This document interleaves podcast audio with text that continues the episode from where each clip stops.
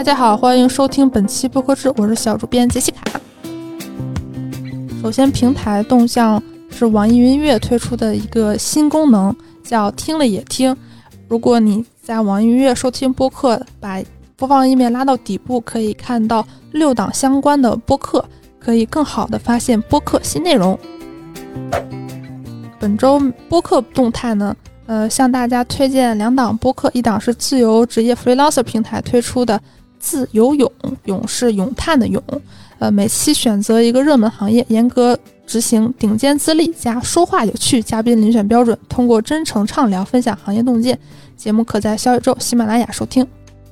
还有一个公司叫暗读 Auto Docs 推出的对话节目叫暗读茶话会，邀请一线从业者分享他们的从业故事。通过他们的视角带你领略最真实的资本市场工作生态。目前呢，节目可以在小宇宙收听。本周海外动态呢，因为现在是年初，很多公司都发布了去年或者是二零二二年 Q 四的财报。首先，我们的老朋友 Spotify 发布了二零二二年 Q 四的财报，呃，显示呢，广告收入从四点一八亿美元上升到了四点八八亿美元，但是其中并没有严格的区分说哪一部分属于播客广告的。如果按照这个增长率。估算的话，播客也实现了盈利能力的提高，并且提到了 Spotify 的受众网络平台，就是 Audios Network，他们实现了健康的双位数季度增长。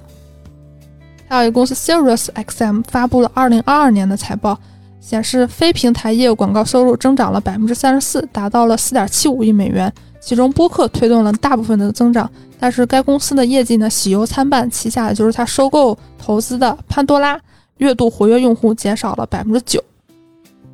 最后呢，还有一个播客公司 Acast 对美国营销人员进行了一项调查，他们最近公布了调研结果，显示只有百分之四十二的美国营销人员表示对程序化广告有详细了解，但近百分之六十的人曾以程序化方式购买广告。受访者表示，预计到二零二七年，以程序化方式购买的播客广告份额将增加近两倍，也就是到二零二七年会实现现在的三倍的这样一个份额。其中一个很重要的原因是。有人商人员表示，其他媒介的广告负载率已经比较高了，广告相对来讲比较饱和，但是播客它现在仍有广泛的投放空间。